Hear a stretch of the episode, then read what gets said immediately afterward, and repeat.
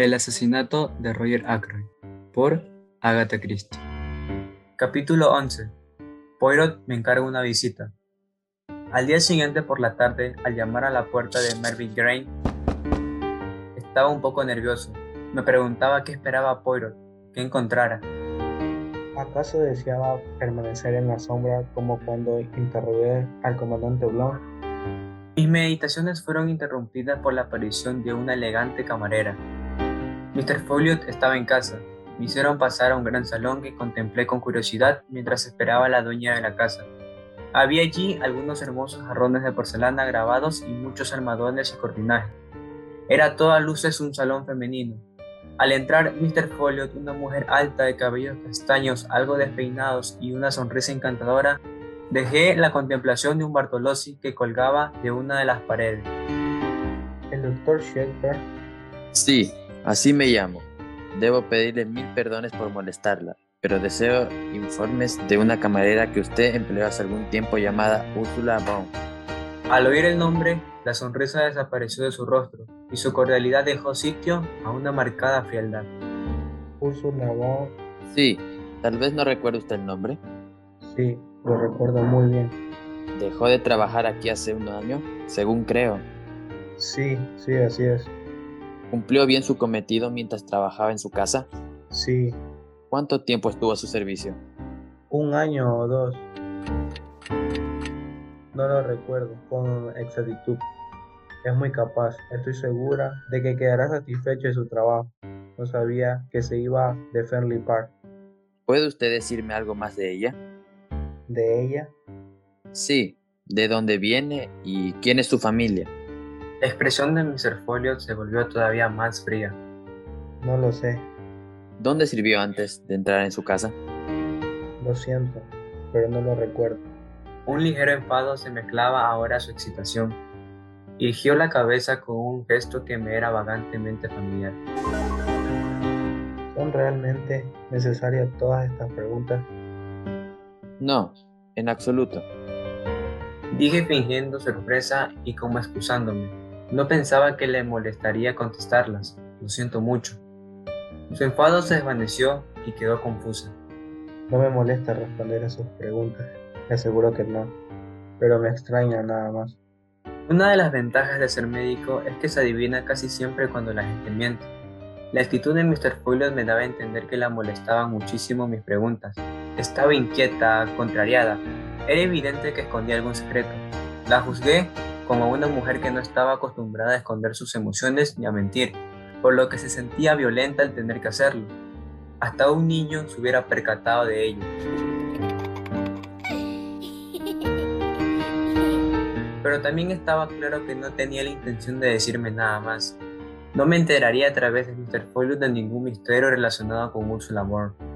Vencido, me excusé, una vez más, y salí de la casa. Fui a ver a dos enfermos y llegué a casa a eso de las seis.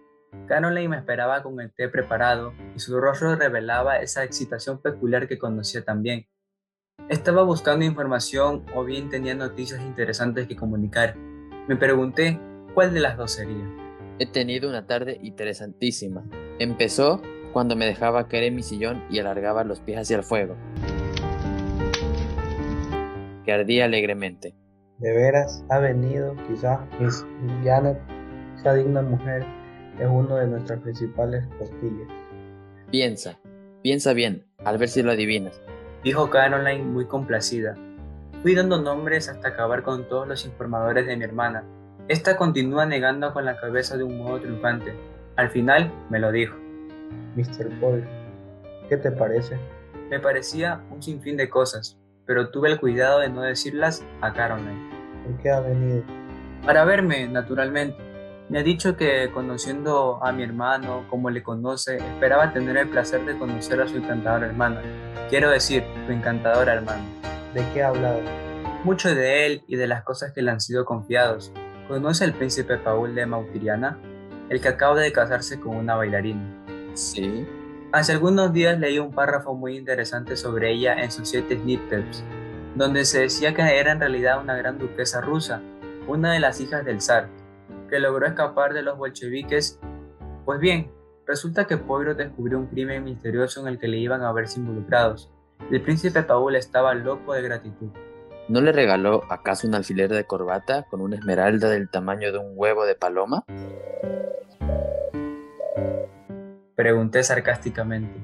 No me lo ha dicho. ¿Por qué? Por nada. Creí que era la costumbre. Por lo menos así en las novelas detectives. El super detective tiene siempre sus habitaciones llenas de rubíes, perlas y esmeraldas, regaladas por sus reales clientes. Es muy interesante escuchar esas historias de boca de sus protagonistas. Dijo mi hermana complacida. Debería hacerlo, por lo menos para Caroline. Yo no podía dejar de admirar el ingenio de Poirot que supo escoger el tema que más complacía a una solterona de un pequeño pueblo. ¿Te ha dicho que la bailarina era realmente una gran duquesa? No estaba autorizado a revelarlo. Contestó Caroline, dándose aires de importancia. Me pregunté hasta qué punto Poirot habría alterado la verdad al hablar con mi hermana. Era posible que no hubiera dicho nada, sino dejado creer mucho enarcando las cejas o encogiéndose de hombros. Después de eso, supongo que está dispuesta a comer en su mano. No seas vulgar, James.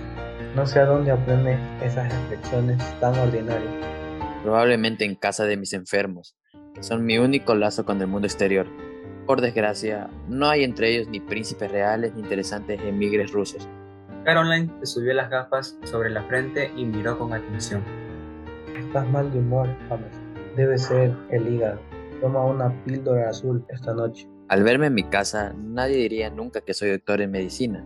Caroline receta tanto para mí como para ella. Maldito seas mi hígado. Dije con irritación. ¿Habéis hablado del crimen? Naturalmente, James. ¿Acaso se puede hablar de otra cosa en este pueblo? He conseguido aclararle algunos puntos a Mr. Poirot, que se ha mostrado muy agradecido. Dice que tengo el instinto de un verdadero detective y una intuición maravillosa de la naturaleza humana. Caroline se pareció a un gato harto de crema. Ronroneaba de placer. Ha hablado mucho de las células grises del cerebro y de sus funciones. Dice que las suyas son de primera calidad. No me extraña. Observé amargamente. La modestia no se cuenta entre sus cualidades. Me gustaría, James, que no fueras tan criticón. Mr. Poirot considera muy importante que Ral aparezca cuanto antes y que explique cómo empleó su tiempo. Afirma que su desaparición producirá una impresión malísima en la encuesta. ¿Qué le has contestado? Estaba de acuerdo con él. Dijo mi hermana con aire de suficiencia. Además, le he explicado cómo la gente juzga los hechos. ¿Caroline? Manifesté con un tono severo. ¿Le has dicho a Mr. Poirot lo que oíste en el bosque el otro día? Sí, Contestó Caroline muy ufana. Me levanté y empecé a andar por el cuarto. Supongo que sabes lo que haces. Señalé eh, nerviosamente. Le estás poniendo la cuerda al cuello a Ralph Phantom con tanta seguridad como tú estás sentada en esa silla. Nada de eso. Replicó Caroline sin inmutarse. Lo que me ha extrañado muchísimo es que tú no se lo hayas dicho. Me he guardado muy bien de hacerlo. Quiero de veras al muchacho. Yo también. Eso digo que piensas en tonterías. No creo que Real haya asesinado a su tío. De modo que la verdad no puede hacerle daño. Y debemos ayudar a Mr. Poirot en todo lo que podamos. Piensa en la posibilidad de que Real estuviera con la misma chica la noche del crimen. Y así es así. Tiene una coartada perfecta. Si tiene una coartada, ¿por qué no viene a decirlo?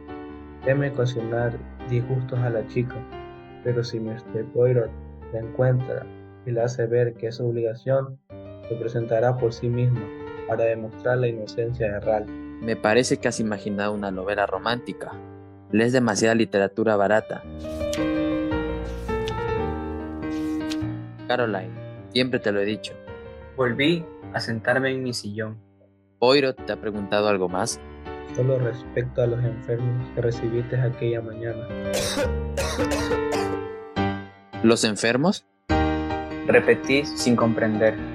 Sí, en el consultorio. ¿Cuántos y quiénes eran? ¿Quieres hacerme creer que has sido capaz de decirle eso? Caroline, es realmente sorprendente. ¿Por qué no? inquirió con un tono triunfal. Veo el sendero y llevo a la puerta de tu consultorio desde esta ventana y tengo una memoria excelente, James, mucho mejor que la tuya. Deja que te lo diga. Estoy convencido de ello. Mi hermana prosiguió contando con los dedos. Vino la vieja, Mr. Bennett, y el muchacho de la granja que tenía un dedo herido, Dolly Grace, para que le quitaras una aguja que se le clavó en el dedo. El camarero norteamericano del transatlántico, déjame contar, íbamos cuatro, y el viejo Jorge Evans con su úlcera. Además, Se detuvo de un modo significativo. sí, Caroline creó el clímax apropiado y triunfal para asistir con su mejor estilo y ayudarla por las muchas heces a su disposición. Miss Rules, Se recostó en su silla y miró fijamente. Y cuando mi hermana te mira así, es imposible no darse cuenta. No sé a qué te refieres. Dije mintiendo con descaro. ¿Por qué no había de venir Miss Russell a consultarme respecto a su rodilla enferma? qué rodilla enferma ni qué nariz. Monservio, ¿tienes la rodilla tan enferma como tú y yo? Lo que buscaba era otra cosa. ¿Eh?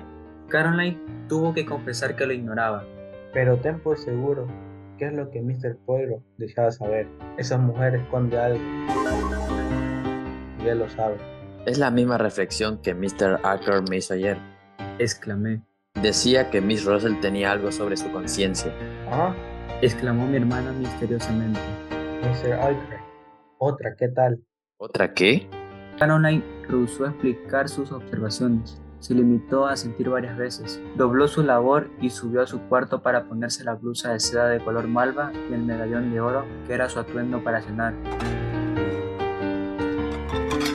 Me quedé mirando el fuego y pensando en las palabras de Caroline. ¿Habría venido Poirot en realidad para obtener informes sobre Miss Russell? ¿O la mente torturosa de Caroline habría interpretado sus reflexiones de acuerdo con sus propias ideas?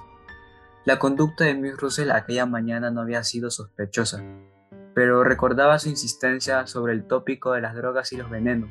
Sin embargo, eso no probaba nada. Ackroyd no había muerto envenenado. Así y todo era extraño. Oí la voz de Caroline llamándome desde lo alto de la escalera. James, vas a retrasarte para la cena. Eché carbón al fuego y subí obedientemente. Conviene tener paz en casa a cualquier precio.